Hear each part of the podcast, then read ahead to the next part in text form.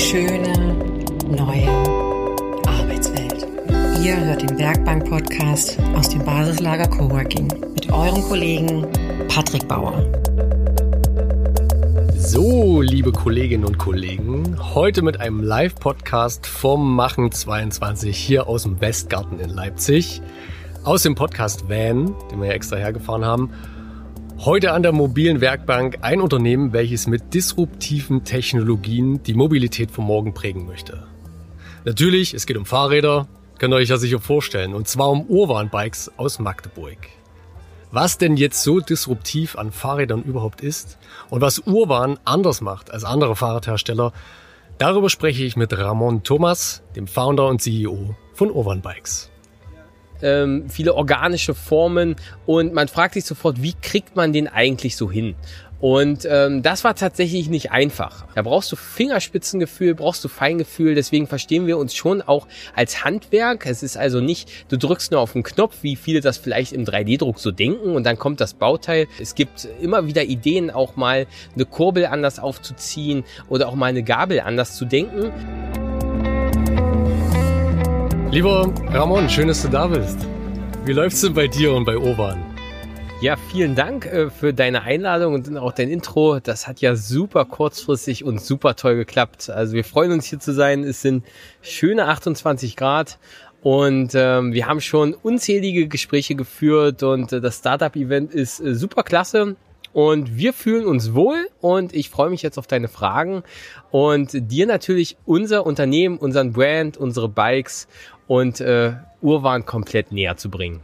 Richtig gut. Ich habe äh, in der Vorbereitung, ich habe versucht, so ein bisschen objektiv an die ganze Sache ranzugehen, habe dann aber schnell gemerkt, ich als Bike-Liebhaber, ich äh, habe mich einfach verliebt in eure Fahrräder, was äh, für den Podcast ein bisschen nachteilig ist, aber trotzdem versuche ich ein paar kritische Fragen zu stellen. Und meine allererste Frage ist, ihr habt Stahlrahmen und ihr druckt die 3D. Wie bitte geht das? Ja, das ist schon ziemlich crazy. Das fragt uns eigentlich auch jeder, was ist das für ein Rahmen, was ist das für ein Material? Es sieht aus wie Carbon, aber es ist trotzdem Stahl. Und äh, viele aus dem Fahrradbereich lieben natürlich Stahlrahmen. Sie sind sehr nachhaltig, sie sind recycelbar. Es ist ein sehr äh, verträgliches und auch langlebiges Material.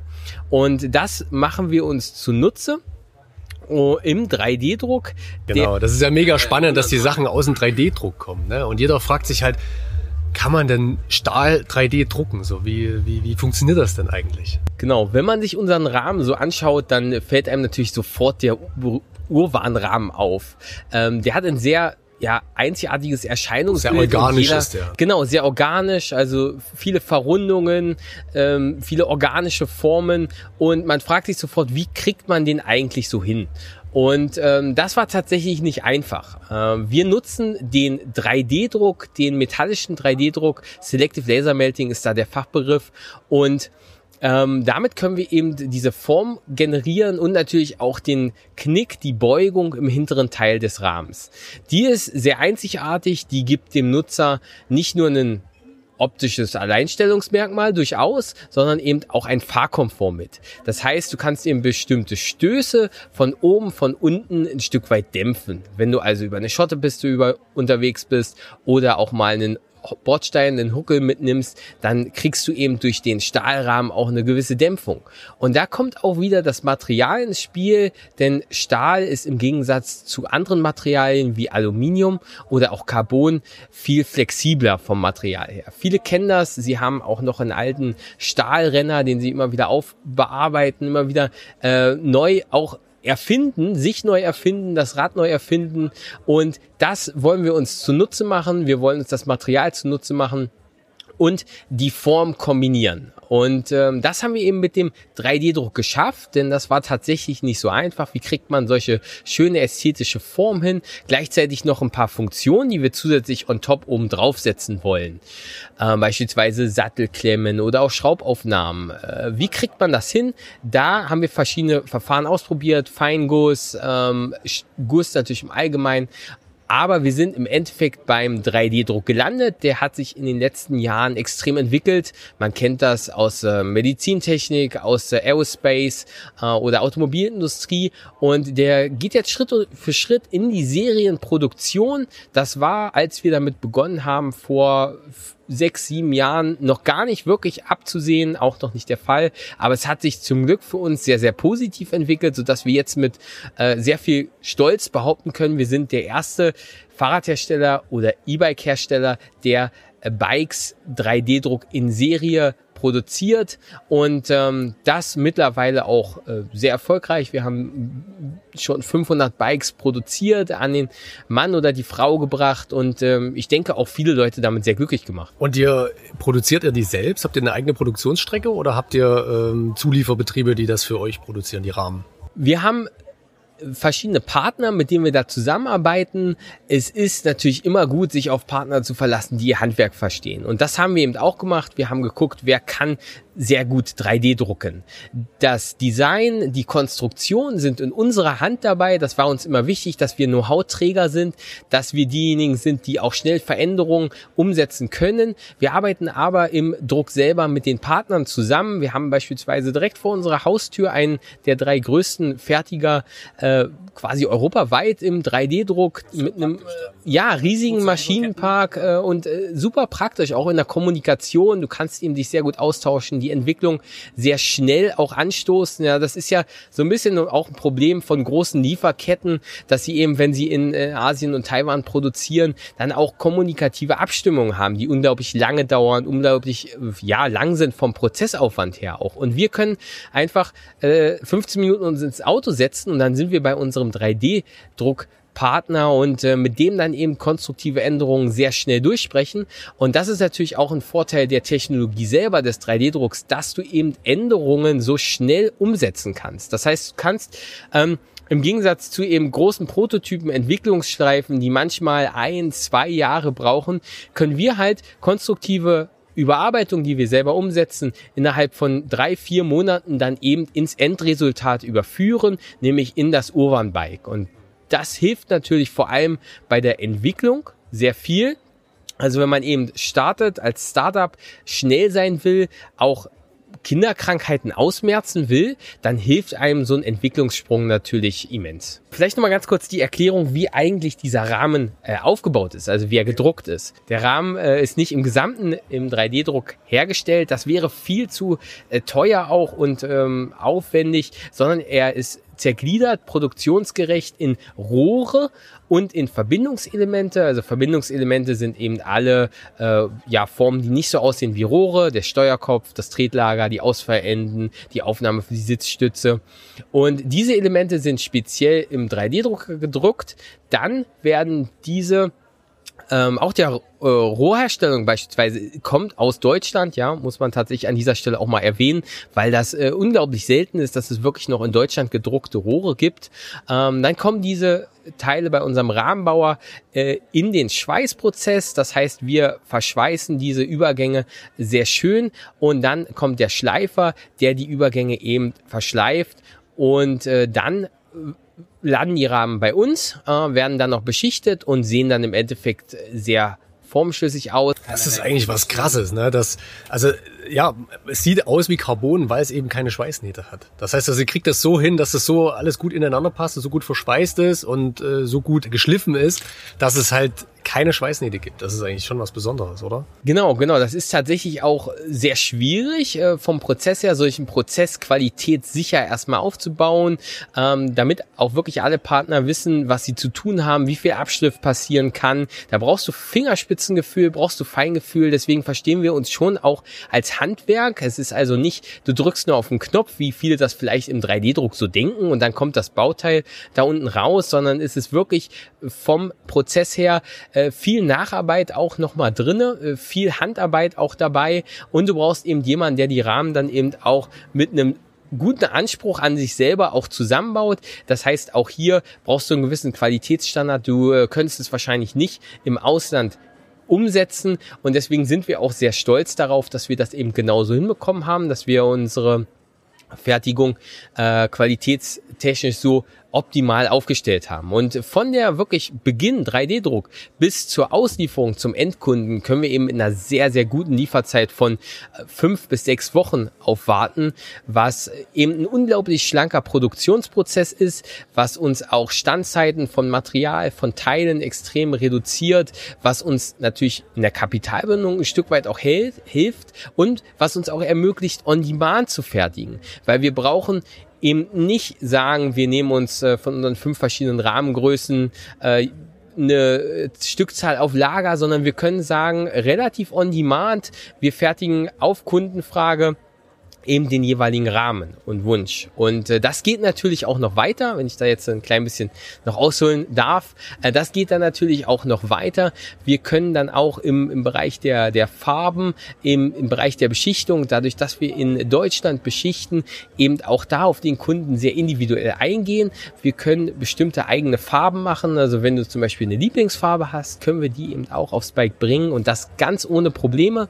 Wir können auch mit bestimmten Dekoren arbeiten. Da haben wir uns in den letzten Jahren ein schönes Repertoire auch erarbeitet. Das heißt, äh, wir sind auch da weg von diesem Massen-Consumer-Markt, der sagt, standardisierte Produkte, du nimmst das und, und das war's, sind wir eben hingegangen zu einer Serienfertigung mit Individualisierungsmöglichkeiten. Und die sind bei uns durchaus zahlreich und ich glaube, da äh, können wir durch diese regionale Wertschöpfung auch sehr gut punkten. Und ähm, deswegen kommen die Kunden tatsächlich auch zu uns. Sie fragen uns, kann man dies umsetzen, kann man das machen, haben ja teilweise auch sehr spezielle Vorstellungen. Natürlich muss man da auch manchmal einen Riegel vormachen, aber wir geben uns schon sehr, sehr große Mühe, da auch wirklich individuelle Wünsche zu erfüllen.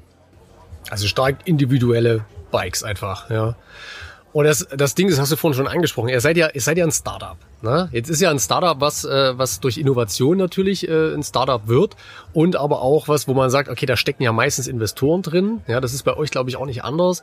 Also wenn ich das richtig gelesen habe, ging das irgendwie 2018 ging das los bei euch und da habt ihr ein Investment von äh, BMP bekommen, BMP Ventures. Und damit konntet ihr dann eigentlich erstmal diesen Fertigungsprozess dann aufsetzen, oder? War, da, war das so? Geht das in die Richtung? Genau, genau. Kurz zusammengefasst ist das so. Begonnen hat das Ganze mit meinem Kollegen und Co-Founder Sebastian Meinecke. Der hatte die Idee zu einem ja, individuellen Rahmen mit sehr viel Integrationstiefe.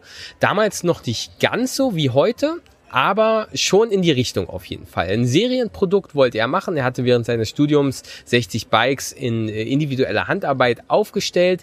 Er hat sich mit der Fahrradtechnik sehr, sehr ausführlich und intensiv beschäftigt und hat eben festgestellt, es gibt einige Sachen, die fehlen. Es gibt äh, Ergonomieprobleme, Körperbauproportionen werden nicht unbedingt berücksichtigt, Funktionen sind nicht optimal im, im Produkt integriert, ähm, Design wird sowieso komplett vernachlässigt. Das ist heutzutage zum Glück anders. Es gibt durchaus schöne Fahrradhersteller, äh, aber vor sechs, sieben Jahren war da viel Anzeige am Markt eigentlich. Es war sehr viel Fokus auf Funktion, aber eben auch nicht Funktion in wirklich äh, integrativer Tiefe, das heißt äh, wirklich integriert, formstößig, minimalistisch mit einem auch ansprechenden Design. Und ähm, das waren eigentlich seine Schritte, die ihn bewogen haben zu sagen, hey, ich mache jetzt einen eigenen Rahmen.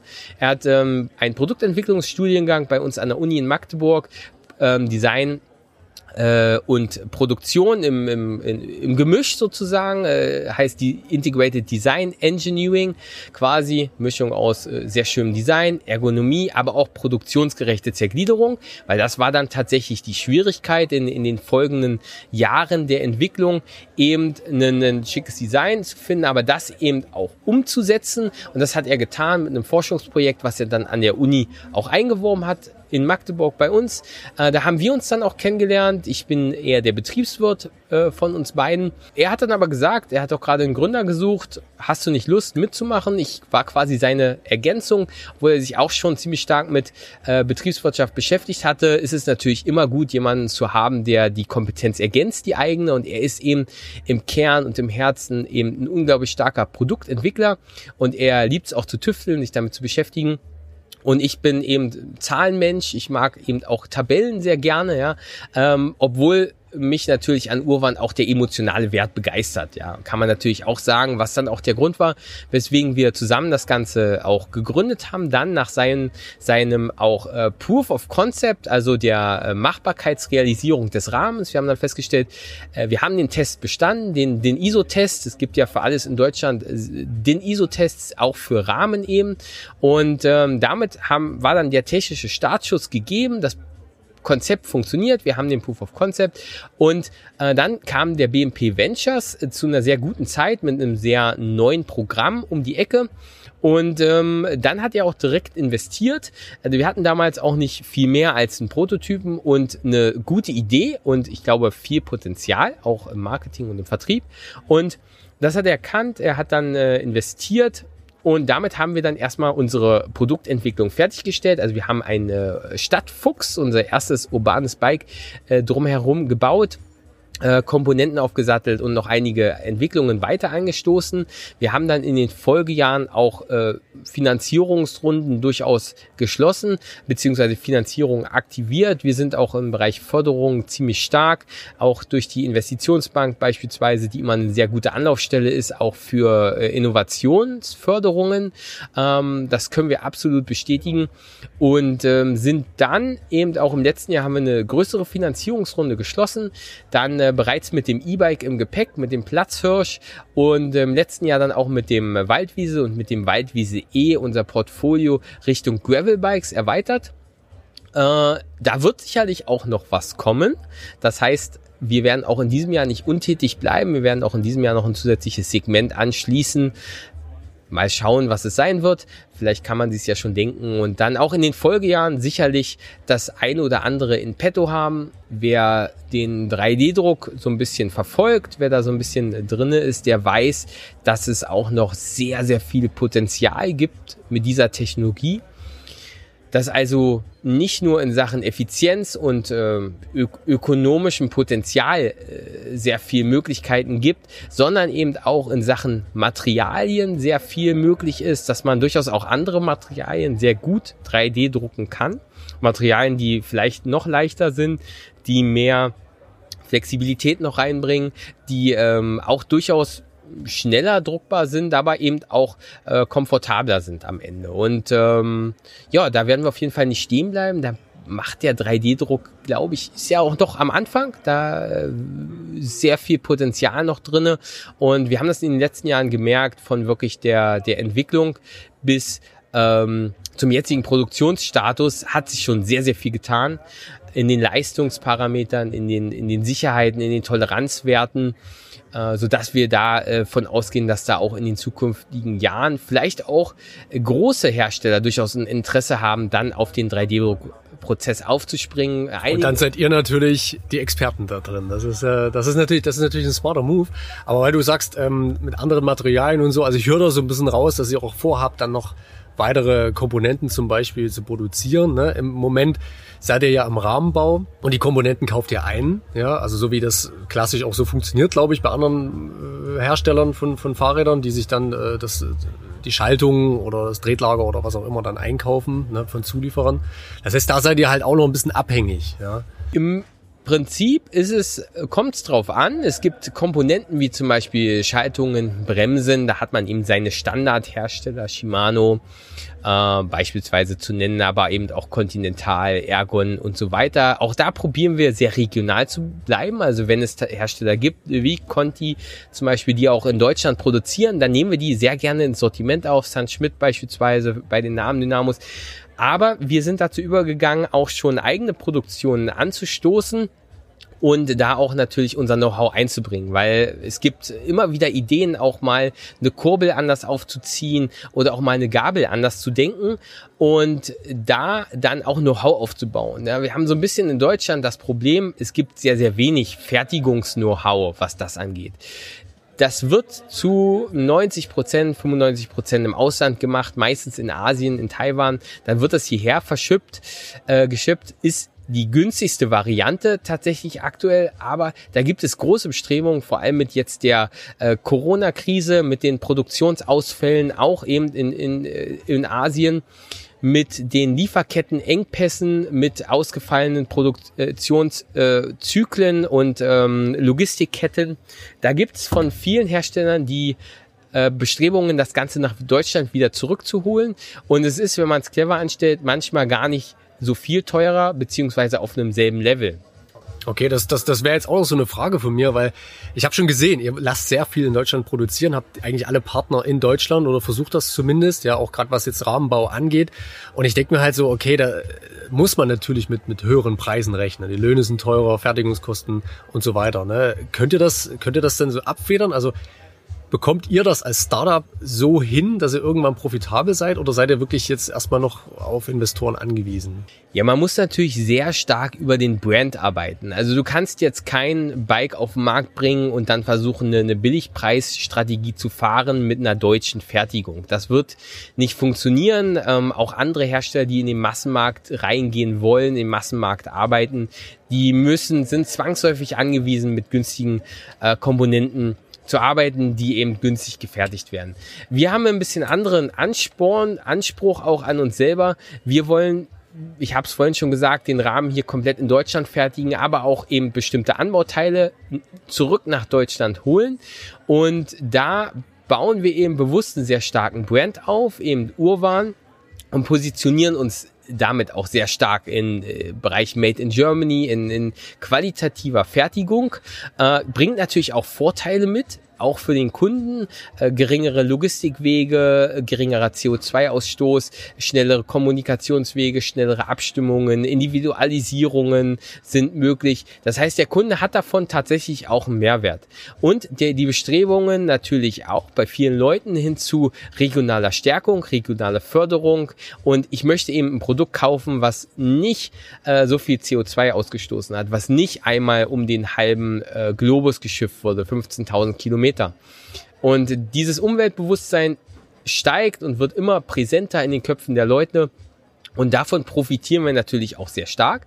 Und wir verheimlichen auch nicht, dass eine, Kommunik äh, dass eine Fertigung in Deutschland schon auch mit höheren Kosten verbunden ist. Du bekommst dabei eben bei uns auch nicht nur einen Standardrahmen, du bekommst eben einen, einen Urwarenrahmen und eben auch eine individuelle Beratung ist ja dann auch eine Frage der, der Kommunikation, des Services am Anfang beim Verkaufen, aber auch hinten raus. Ja, du musst mit einem guten Service punktest du unglaublich gut noch in der Fahrradindustrie. Das ist in anderen Industrien vielleicht Standard, Automobilbereich, aber im Fahrradbereich scheitert es sehr häufig noch an einem sehr äh, guten Service. Und ähm, auch da wollen wir eben punkten mit einer guten Beratung, mit einem guten technischen Verständnis auch.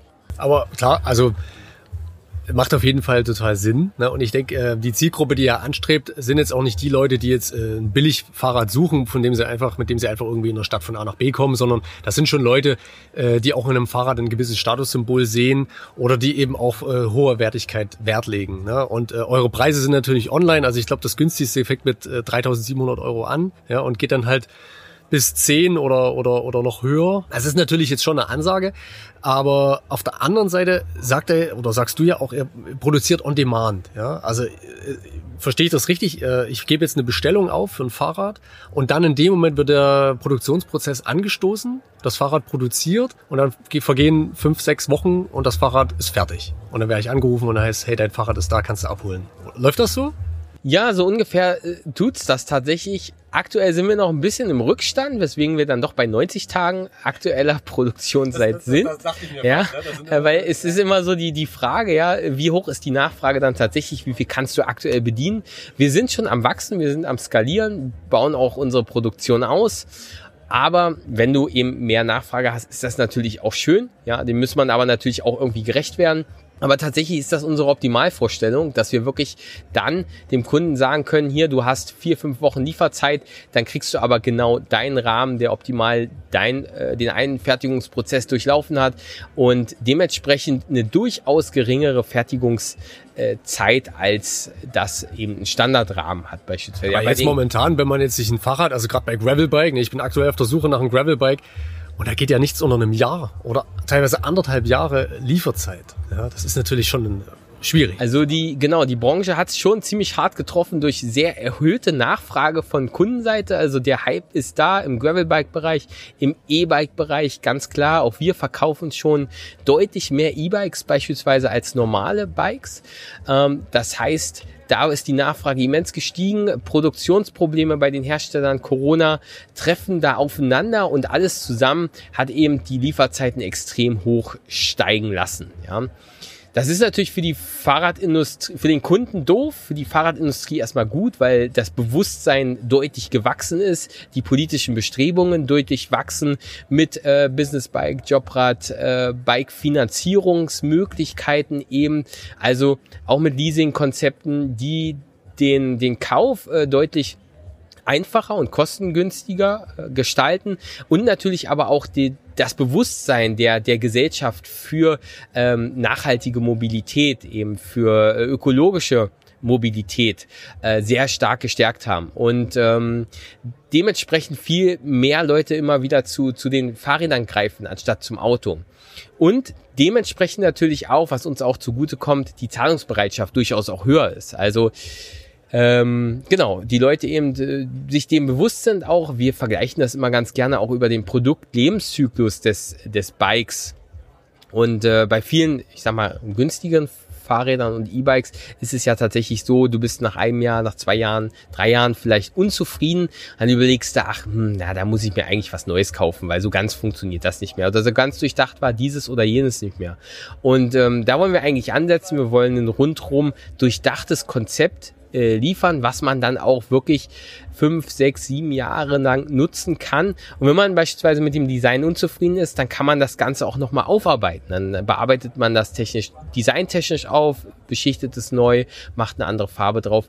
Oder ähm, baut das Bike beispielsweise auch um, weil wir haben so ein bisschen den Ansatz hier, One Steel Frame fits all. Das heißt, wir wollen versuchen, mit unserem einen Rahmen auch unterschiedliche Segmente abzubilden. Das heißt, wenn du beispielsweise sagst, du hast ein äh, Gravel Bike, unseren Waldwiesel, und du möchtest es aber als Road-Version umbauen, dann könntest du beispielsweise einen anderen Laufradsatz nutzen, den du dann in ein paar Minuten Arbeit eben montierst und dann eben saisonal bedingt oder bei einem Urlaub dann eben einfach umschraubst und dann eben keine zwei, drei, vier Fahrräder haben musst, äh, sondern eben das Ganze als ähm, ja, Hybridkonzept quasi nutzt. So wie so ein Baukastensystem. Das ist natürlich auch clever. Ne?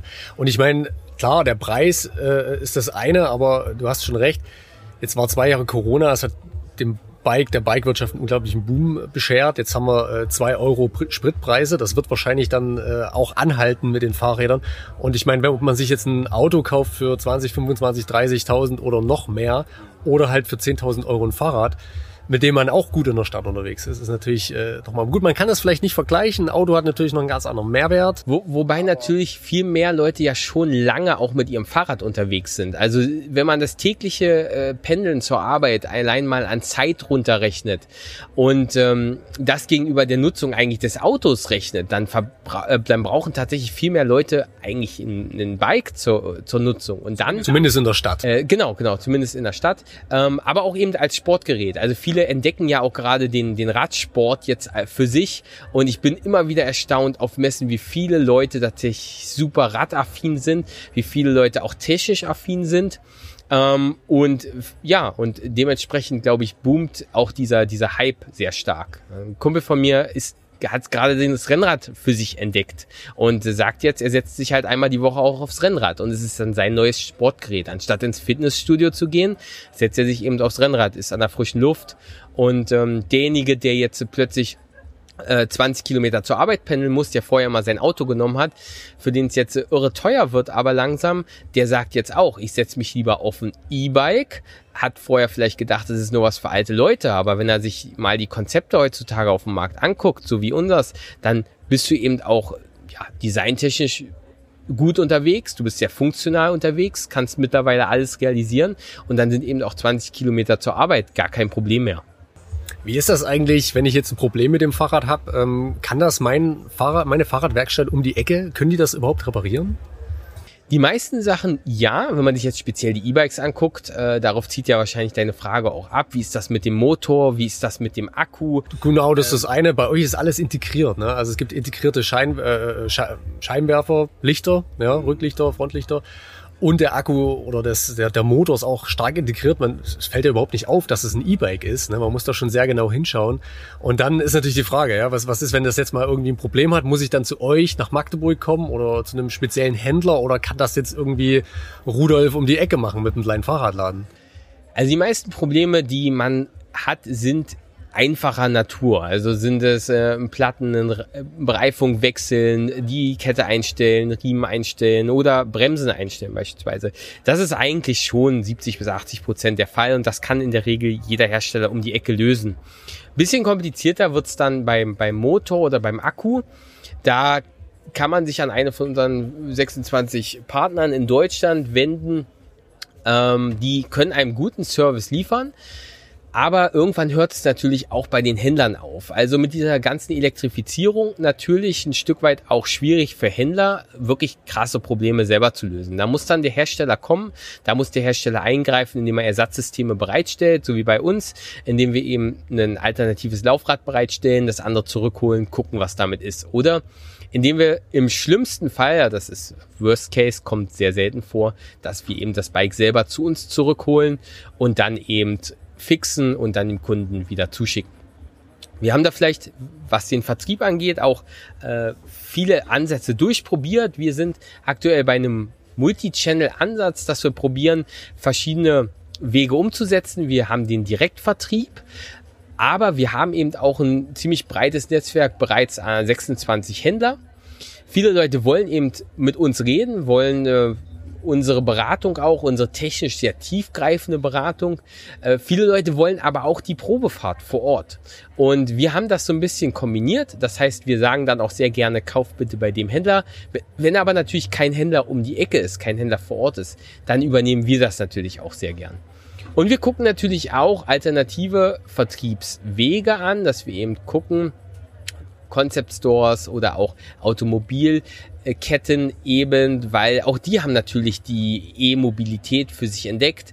Die äh, Last Mile muss quasi überbrückt werden, wenn plötzlich äh, innerstädtisch kein Auto mehr fahren darf. Und ja, Autoverkäufer aufgeschwissen sind an der Situation. Und dann müssen die ja natürlich auch gucken, was macht man. Und da ist das Fahrrad natürlich auch ein sehr gutes Ergänzungsprodukt und wahrscheinlich auch das, was äh, vielleicht neben dem Roller am ähm, erfolgversprechendsten ist, auch in Zukunft. Wahrscheinlich schon. Habt ihr Lastenräder geplant? Weil das ist ja auch noch so ein Thema, ne, wo viele sagen, okay, Fahrrad, ja, um zur Arbeit zu kommen, aber beim Einkauf oder beim Transport von Kindern ist dann schon wieder vorbei. Habt ihr sowas in, in petto? Ja, in Ansätzen, in Designentwürfen. Aber äh, das ist ja immer äh, sehr spekulativ und wir haben gemerkt, es dauert schon ziemlich lange, so ein Bike zu entwickeln. Deswegen, man will immer viel, man, man möchte viel erreichen. Äh, vor allem mein Kollege Basti hat unglaublich viele Ideen. Das ist immer Wahnsinn, was äh, unsere Designer so aus den Schubladen ziehen. Ähm, und dementsprechend wird es bestimmt sehr spannend werden, auch noch in Zukunft bei uns. Aber es ist natürlich in Deutschland auch alles eine Frage des, des Prozesses auch. Äh, das muss qualitativ hochwertig sein, das muss äh, getestet sein und dementsprechend brauchen wir sicherlich noch ein, zwei, drei Jährchen. Aber es ist auf jeden Fall in Gedanken bei uns. Ist schon in der Schublade. Was, äh, was sind so eure nächsten Schritte jetzt? Was habt ihr so geplant für die nächsten ein, zwei Jahre? Also wollt ihr euch international aufstellen? Wollt ihr euer Netzwerk vergrößern an, an Produzenten oder an Zulieferern? Was, was ist so geplant? Im äh, Vertrieb haben wir hauptsächlich Fokus erstmal auf die Dachregion, weil wir da denken, sind wir noch, bei weitem noch nicht äh, am, am Ende. Danach wollen wir natürlich gucken, dass wir auch internationaler werden, also den europäischen Markt angehen mit äh, Kooperationspartnern, mit äh, Marketingpartnern. Ähm, und genau, dann natürlich im Bereich, ich habe es vorhin schon gesagt, 3D-Druck ist das Potenzial enorm. Mit anderen Modellen uns erweitern, Produktpalette erweitern, vielleicht aber auch in, in andere Bereiche noch denken. Du hast es tatsächlich selber schon gesagt, vielleicht Richtung Cargo Bike oder auch äh, Richtung S-Pedelec denken. Ähm, Richtung was? S-Pedelec? äh, S-Pedelec, genau, also 45 ab 45 kmh. Äh, äh, Quatsch, ähm, also in Richtung S-Pedelec bis 45 kmh. Das ist dann eben für die Leute, die dann die 40, 50 Kilometer überbrücken wollen am Tag. Die greifen dann meist auch zu einem S-Pedelec, sprich einem bisschen schnelleren und natürlich auch äh, größeren, stabileren Gerät. Okay, okay. Also es geht dann schon in Richtung Roller oder, oder Scooter oder sowas? Weiterhin E-Bike quasi, bloß eben nicht bis äh, 25 kmh zugelassen, sondern eben dann bis 45. Er braucht dann auch ein Nummernschild, fährt dann auch auf der Straße aber eben auch nochmal eine gute Ergänzung, weil die sind dann eben teilweise auch zugelassen. Okay, interessant. Habe ich noch gar nicht so, so auf dem Schirm gehabt. Was sind da jetzt im, im Team so die nächsten Schritte bei euch? Ja, ich habe schon mal äh, einen anderen Podcast von uns, in dem, im Startup Update Podcast, habt ihr schon mal Stellen gepostet. Äh, wie sieht's da jetzt gerade aus? Habt ihr Bedarf? Braucht ihr Leute? Ja, wir haben unser Team ziemlich stark ausgebaut in den im letzten Jahr mit der Finanzierungsrunde dann auch. Wir haben im Vertrieb äh, Unterstützung hinzugewonnen, im Marketing. Wir machen marketingseitig auch alles selber. Also alles, was man vom Videocontent, Bildcontent sieht, ist tatsächlich aus unserer Hand. Aber auch da brauchen wir vielleicht in Zukunft mal neue Impulse mit einer Agentur, die wir uns reinholen. Ähm, wir wollen dann natürlich auch den Vertrieb weiter ausbauen. Das heißt, ja, wir sind schon immer auf der Suche nach äh, fähigen Kräften, was natürlich nicht so einfach ist tatsächlich. Äh, wir wollen uns ähm, natürlich auch produktionsseitig erweitern, auch schrittweise eben skalieren. Wir haben ja auch einen Investor an Bord, wir haben einen Anspruch an uns selber, wir haben einen, einen straffen Zeitplan auch. Wir wollen schon unsere äh, Wertschöpfungskette weiter ausbauen, zusätzliche Partner gewinnen, um natürlich auch Sicherheiten zu schaffen, zusätzliche Produktionslinien eben auch aufbauen, eben ähm, ja uns durchaus äh, zum äh, Unternehmen quasi transformieren, was äh, dann eben schrittweise als eigenständiges ja, Individuum funktioniert, sozusagen, als geschlossener äh, Kreis und dann eben, ähm, machen wir mal einen Punkt. Funktioniert. Punkt. genau, Punkt.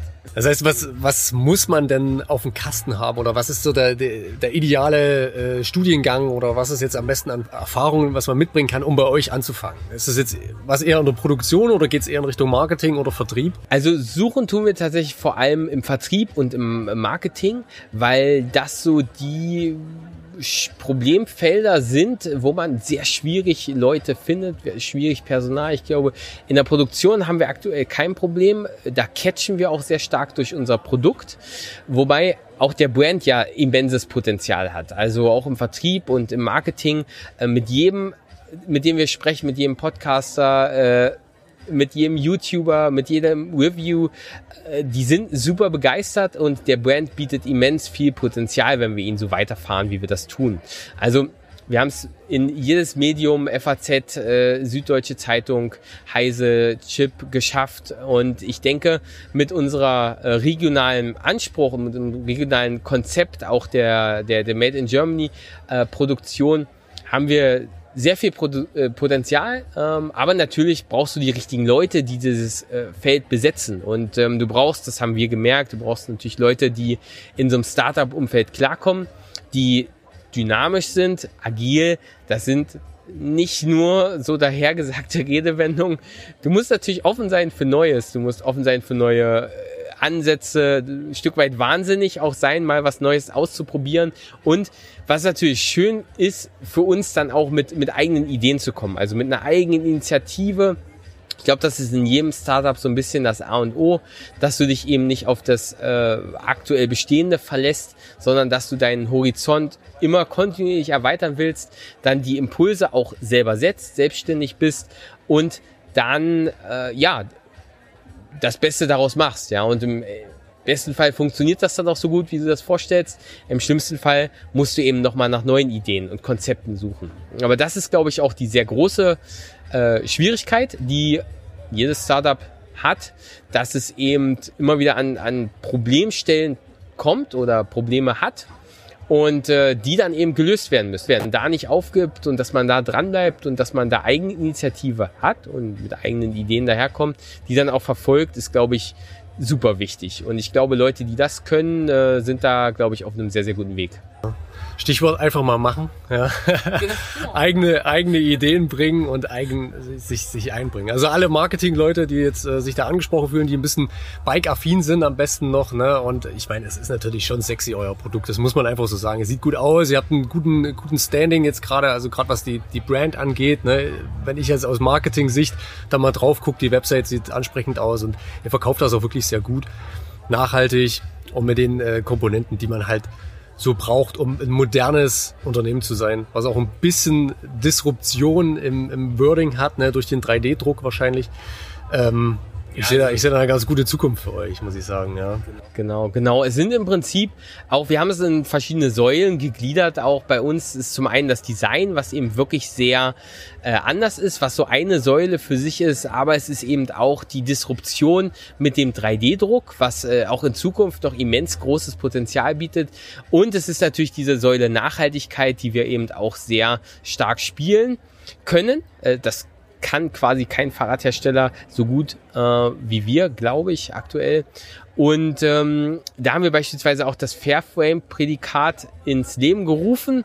Es ist aktuell noch eine Eigenentwicklung sozusagen, aber wir wollen natürlich auch andere Fahrradhersteller damit sensibilisieren, eben bestimmte Prozesse wieder nach Deutschland zu holen, ähm, wieder ja ein Stück weit Know-how aufzubauen und ähm, die regionale auch Wirtschaft zu fördern. Auf jeden Fall ein schönes Projekt ne? und eine Vision, die dahinter steckt. Ja. Sehr gut. Ja. Ramon, ich freue mich, dass du da warst, jetzt ganz spontan hier auf dem Machen-Festival im Podcast-Bus und äh, hab noch ganz, ganz viel Erfolg und Spaß und viele spannende Gespräche mit potenziellen Kunden und Interessenten bei euch am Stand. Ja. Wenn euch die Fahrräder gefallen, schaut mal auf die Website von Urwan. Ein bisschen Wahnsinn gehört dazu, hast du gesagt. Ne? Urwan genau, ist genau. praktisch der Name davon. Urwan und Wahnsinn. Äh, genau die Kombination daraus. Deswegen, äh, lasst euch nicht abschrecken. Seid auch wahnsinnig. Ja, schaut nicht nur auf die Webseite, sondern äh, ruft uns auch gerne an. Telefoniert mit uns, sprecht uns an auf Events, auf denen ihr unterwegs seid, auf denen wir sind. Wir haben Bock, äh, uns auch mit euch auszutauschen. Gebt uns unsere Impulse rein und dann kriegen wir bestimmt was äh, ziemlich Cooles zustande. Glaube ich auch. Ich packe äh, Ramons Nummer in die Show Notes. Können alle anrufen dann. gerne, gerne. Ramon, schön, dass du da warst. Hat mich gefreut. Ja, Bis mich auch. Danke dir. Mach's gut. Ciao.